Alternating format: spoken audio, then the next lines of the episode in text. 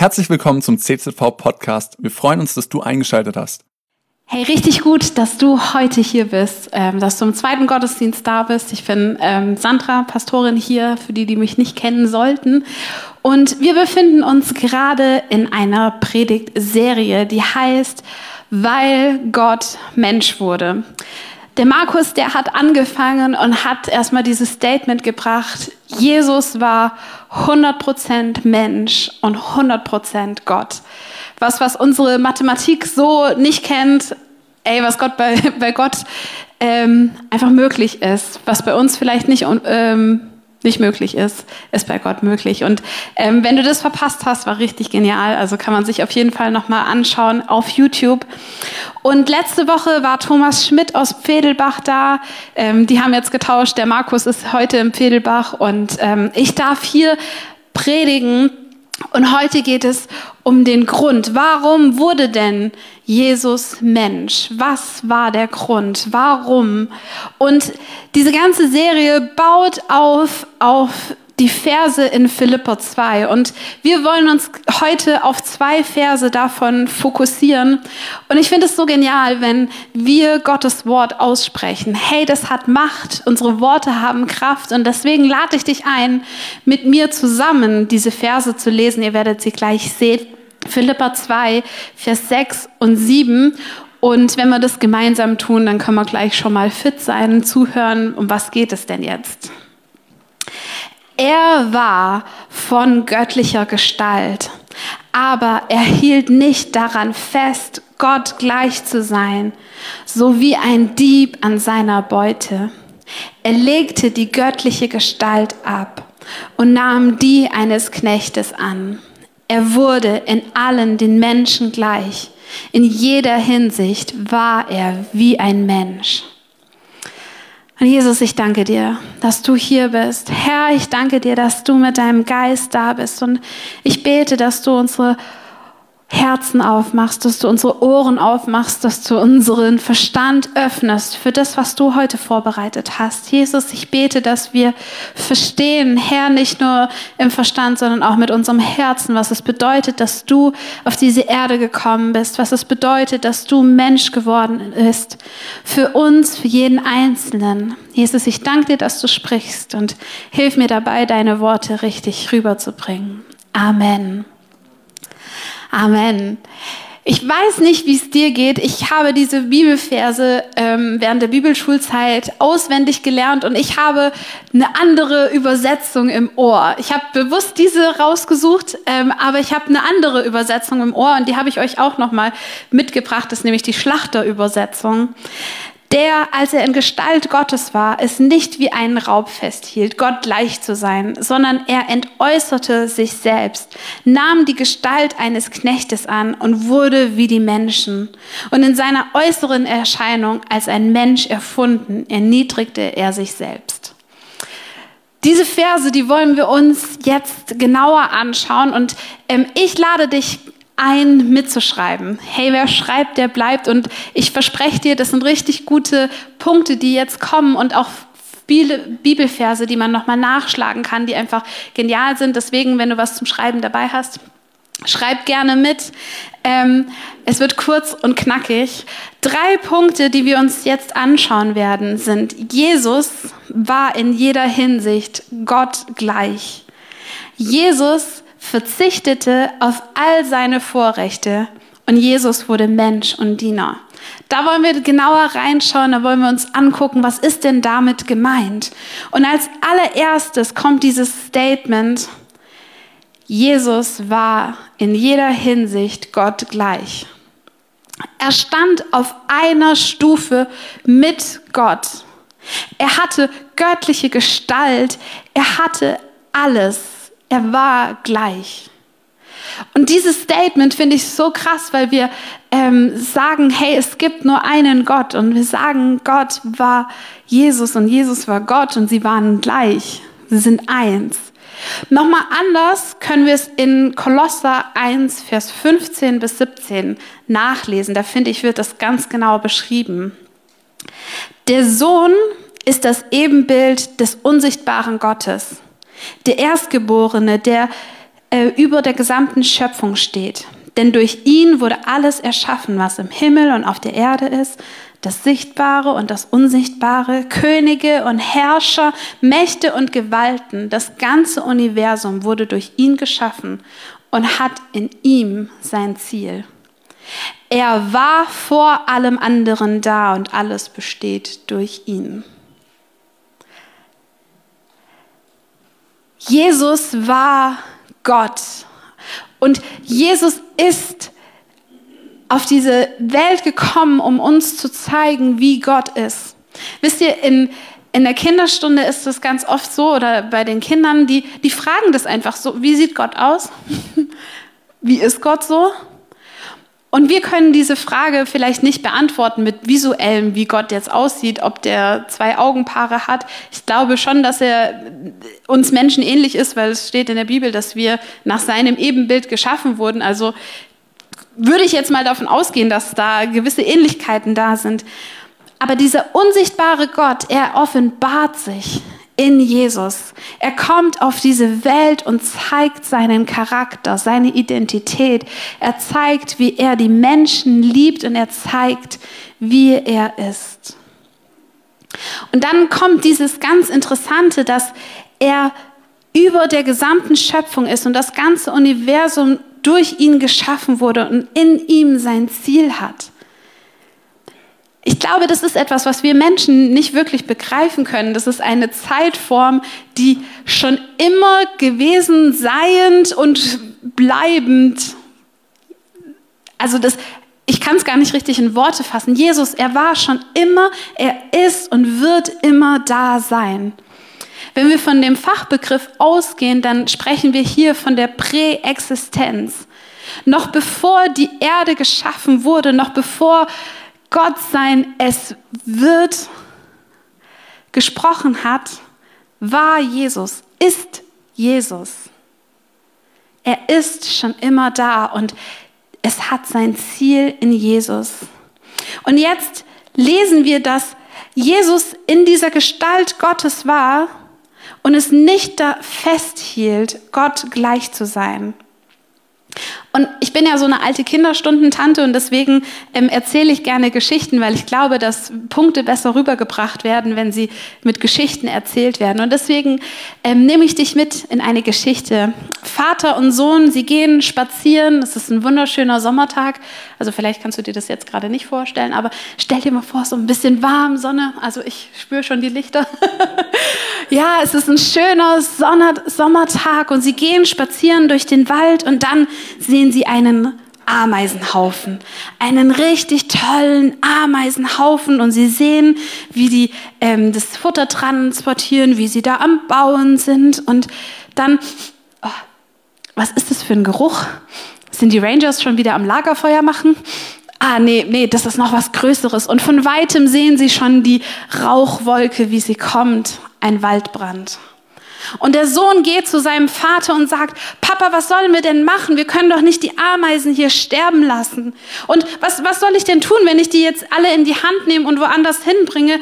Dann verstehen die das nicht, die greifen mich an. Und der Vater sagt zu seinem Sohn, ich glaube, es bleibt nichts anderes übrig, als dass du selbst eine Ameise wirst und ihnen erzählst, dass sie verloren sind, dass sie sterben werden. Und genau mit diesem Herzen stelle ich mir vor, dass Jesus zum Vater gegangen ist und dass sie beide beschlossen haben, diese Menschheit, die wir so sehr lieben, sie rasen mit voller Karacho auf ihr Ende zu und sie wissen es nicht. Sie wissen es nicht und deswegen ist Jesus Mensch geworden. Er wurde Mensch, weil er diese Menschheit liebt und als einer von ihnen ihnen gesagt hat, hey, du rast aufs Verderben zu. Aber es gibt eine Lösung. Es gibt eine Lösung. Und er hat ihnen den Weg gezeigt, wie sie zum Leben kommen. Jesus ist auf diese Welt gekommen, um dir ein Leben zu schenken um dir ewiges Leben zu schenken nach dem Tod und auch hier ein erfülltes, ein sinnerfülltes Leben auf dieser Erde. das ist der Grund für Weihnachten, warum wir Weihnachten feiern. Jesus kam auf diese Welt. Er verzichtete auf all seine Vorrechte. Wir haben gelesen, er war Gott gleich und er hat es nicht festgehalten, sondern er hat es abgelegt. Er entäußerte sich. Der nächste Punkt ist, Jesus verzichtete auf all seine Vorrechte. Warum? Seine Motivation ist Liebe. Weil er dich so sehr liebt, weil er uns so sehr liebt, ist er auf diese Welt gekommen und hat alles aufgegeben. Noch genauer können wir es in 2. Korinther 8, Vers 9 lesen. Ihr wisst ja, woran sich die Gnade von Jesus Christus, unserem Herrn, gezeigt hat. Er, der reich war, wurde arm, damit ihr durch seine Armut reich werdet. Jesus, er hatte alles. Er war auf dem Thron mit Gott eins und gleich oben und er hat alles verlassen. Er wurde ein Mensch und er wurde geboren in einem Stall. Wir feiern Weihnachten und wir feiern, dass Jesus ein Kind wurde, in eine Krippe gelegt. Und ich glaube, das ist das Erbärmlichste, wo du geboren werden kannst. Noch nicht mal in einem Hotel oder in einem Haus, nein, in einem Stall. Und ich bin auf einem Reiterhof aufgewachsen. Ich weiß, hey, so ein Stall, der riecht nicht lieblich. Ja, wenn du da am Ausmisten bist, ey, dieser Geruch, der verfolgt dich. Ja, und Jesus wurde hineingelegt. Er wurde arm, damit wir durch seine Armut reich werden, damit wir erfüllt werden, ein ewiges Leben. Er wollte nicht, dass wir verloren gehen, er wollte, dass wir Leben haben. Und Römer 8, Vers 32, das ist mein Taufspruch und den wollte ich euch nicht vorenthalten. Da steht, er, der sogar seinen eigenen Sohn nicht verschont hat, sondern ihn für uns dahingegeben hat, wie sollte er uns in ihm nicht auch alles schenken? Hey, Gott enthält dir nichts vor. Und wenn du das glaubst, dann möchte ich dir heute sagen, das ist eine Lüge. Wenn du glaubst, dass Gott dir irgendetwas vorenthält, dann ist das eine Lüge. Und ich muss das immer wieder zu mir selber sagen, weil es gibt Punkte, wo ich mir denke, hey Gott, das ist doch nicht fair, dass du das nicht machst oder dass du das nicht tust. Ja? Und da ist eine ganz klare Lüge, hey Gott enthält dir nichts vor, sondern er hat sein Bestes gegeben. Er hat seinen Sohn für dich gegeben und er wird dir nichts vorenthalten. Und wir können hier so ein bisschen sehen in diesem ähm, Philippa-Versen, dass es eine Leiter ist. Und zwar, ich ähm, habe das von unserem Bibelschulleiter gelernt, hey, das ist die göttliche Karriereleiter. Wenn wir uns nochmal Philippa anschauen, ähm, er, der von göttlicher Gestalt war, der hielt nicht daran fest, Gott gleich zu sein, sondern er nahm die Gestalt eines Knechtes an. Er wurde Mensch. Er erniedrigte sich noch mehr, dass er starb, ja, er starb am Kreuz. Und ihn hat Gott erhöht. So ist die Karriereleiter. Und dazu, zu diesem zweiten Teil, da wird der Basti am 26. predigen, also da dürft ihr schon mal euch drauf freuen. Ähm, diese göttliche Karriereleiter, sie geht nicht steil nach oben, sondern die geht erstmal nach unten. Und dann lesen wir, dass Gott Mensch wurde. Jesus wurde Mensch. Er wurde Diener.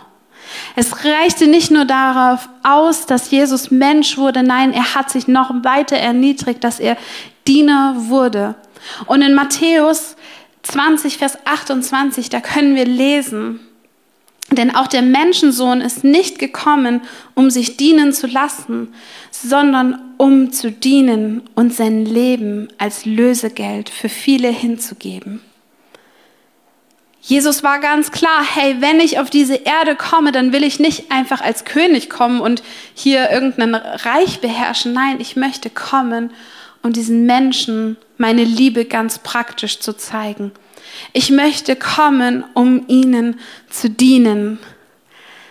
Wenn du das siehst, wie Jesus mit Menschen umgegangen ist, das ist so, so viel Liebe. Und er wollte ihnen dienen. Er wollte nicht irgendwie vergöttert werden, sondern er hat gesagt, hey, mein Ziel ist es, diese Menschen zu erreichen mit Liebe und ihnen zu helfen. Wenn du heute Nachmittag ein bisschen Zeit hast, dann lade ich dich ein, mal Johannes Kapitel 13 ab Vers 3 zu lesen. Da lesen wir, dass Jesus mit seinen Jüngern unterwegs war und sie kehrten ein ähm, und haben das Passa gefeiert das letzte Abendmahl. Und dort lesen wir, dass Jesus was ganz Besonderes tat. In dem Bewusstsein, dass Gott ihm alles gegeben hat, steht dort, hat er sich eine Schürze umgebunden, hat sich hingekniet und hat seinen Jüngern die Füße gewaschen. Und ich finde das einen total wichtigen Punkt zu wissen.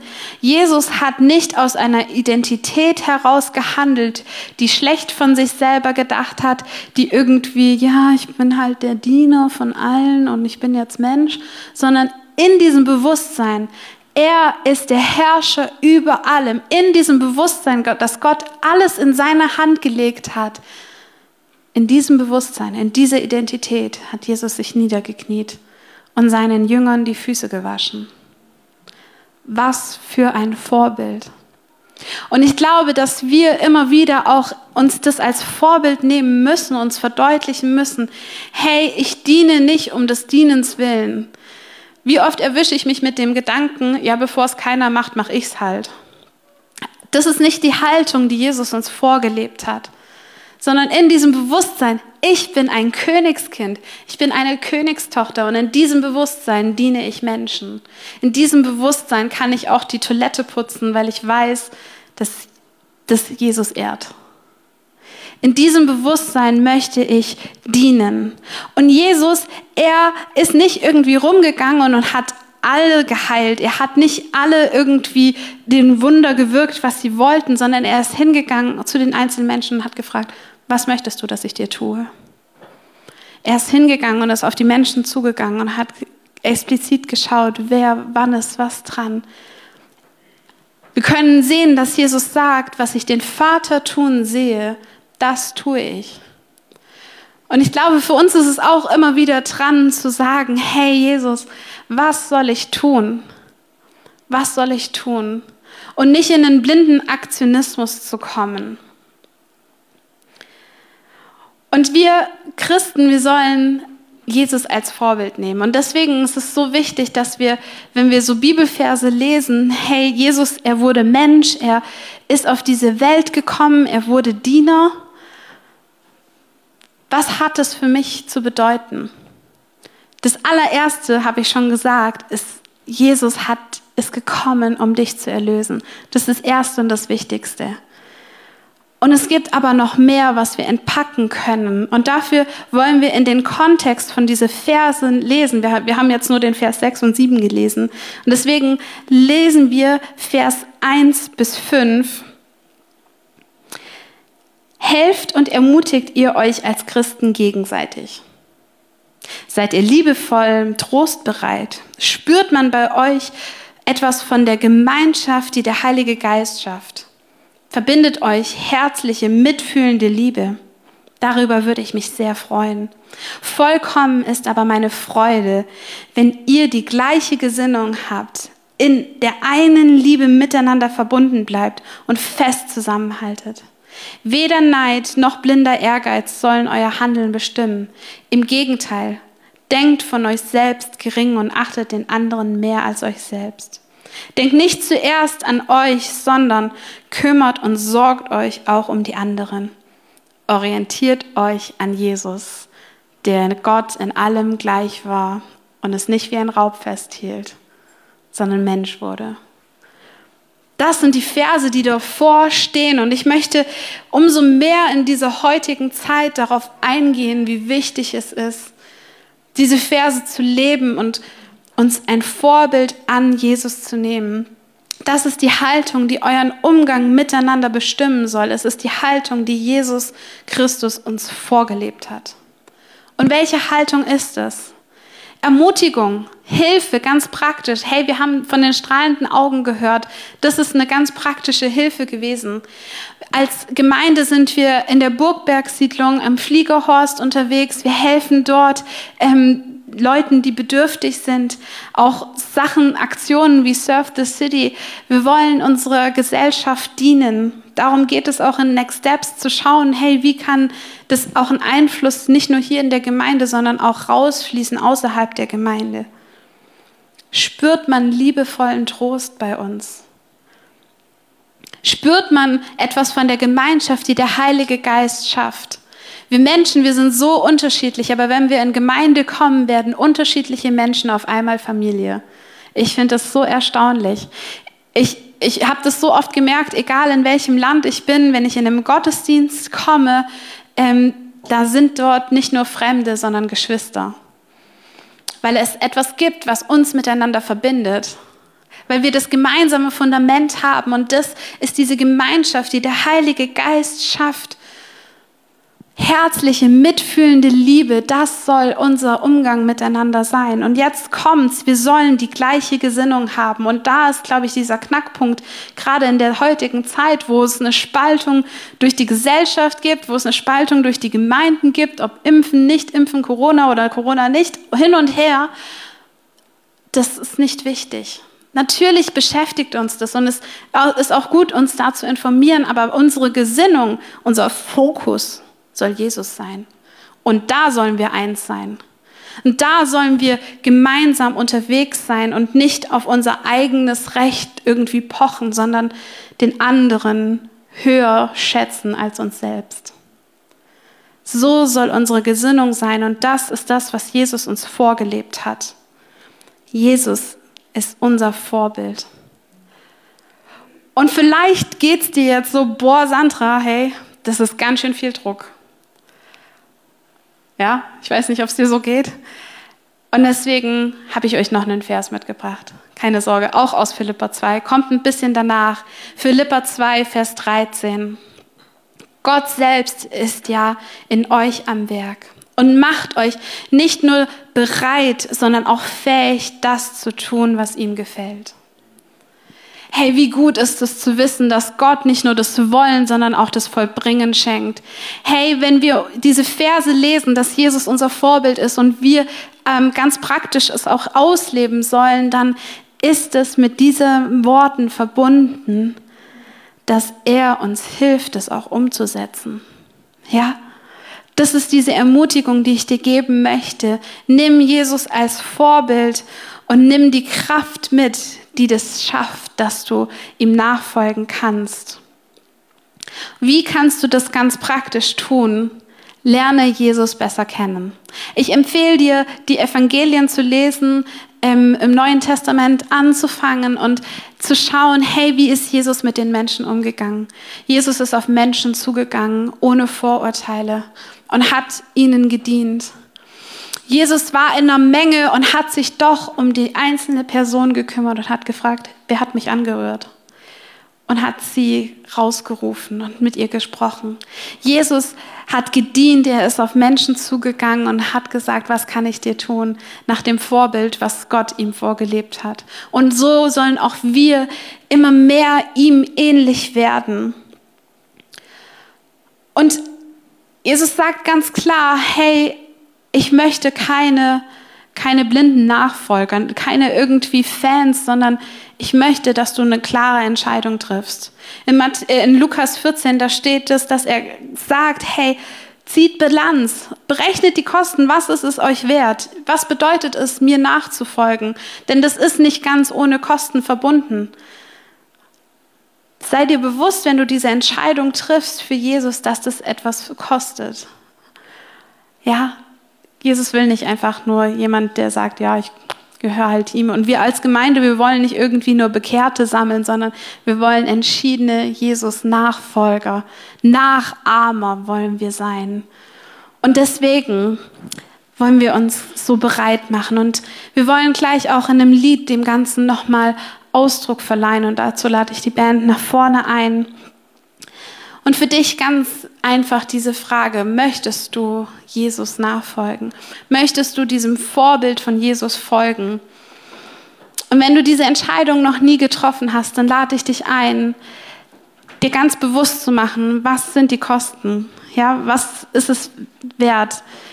Ähm, was bedeutet das für mich? Und auf der anderen Seite möchte ich dir sagen, es ist das Beste, was du machen kannst. Die beste Entscheidung, die du treffen kannst, dieses ewige Leben zu bekommen von Gott. Es ist das Beste, was ich in meinem Leben entschieden habe. Es ist das Beste, was mir passieren konnte, ihm ganz hinzugeben und ihm nachzufolgen. Und für dich, der du Christ bist, der du diese Entscheidung getroffen hast, möchte ich dich heute neu einladen, zu sagen, Jesus, ich möchte dich als Vorbild für mein Leben. Jesus, ich möchte dir nachfolgen und diese Punkte, diese Herzlichkeit, diese Liebe, dieses Erbarmen, das möchte ich leben auch in meinem Alltag. Und deswegen, ich lade dich ein, mit mir aufzustehen und einfach dieses Gebet zusammen zu sprechen. Jesus, ich danke dir, dass du gekommen bist auf diese Welt. Ich danke dir, dass du alles gegeben hast für mich. Und Jesus, ich möchte dir nachfolgen. Ich möchte, dass du mein Vorbild bist. Und Jesus, ich danke dir, dass du sagst, dass du uns auch die Kraft gibst, das zu tun.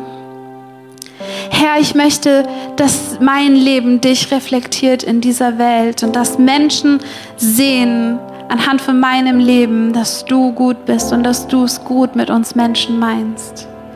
Und Jesus, ich segne echt jeden Einzelnen hier, der diese Entscheidung trifft, dir nachzufolgen. Und ich danke dir für deine Kraft, für deine Ermutigung, für deinen Heiligen Geist, der in uns lebt. Herr, dass du uns die Kraft gibst. Wir wollen dir alle Ehre geben, Jesus. Amen. Und wir wollen gleich gemeinsam ein Lied singen, wo wir genau diese Verse nochmal proklamieren, wo wir es aussingen, wo wir es aussprechen. Und es liegt Kraft darin, wenn wir sagen, Jesus, er sitzt auf dem Thron, er regiert. Und dazu lade ich dich ein.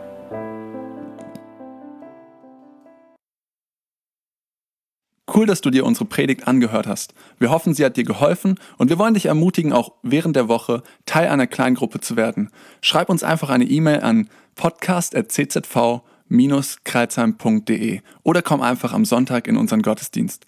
Folge uns außerdem auf Facebook oder Instagram für alle weiteren Infos. Wir freuen uns auf dich.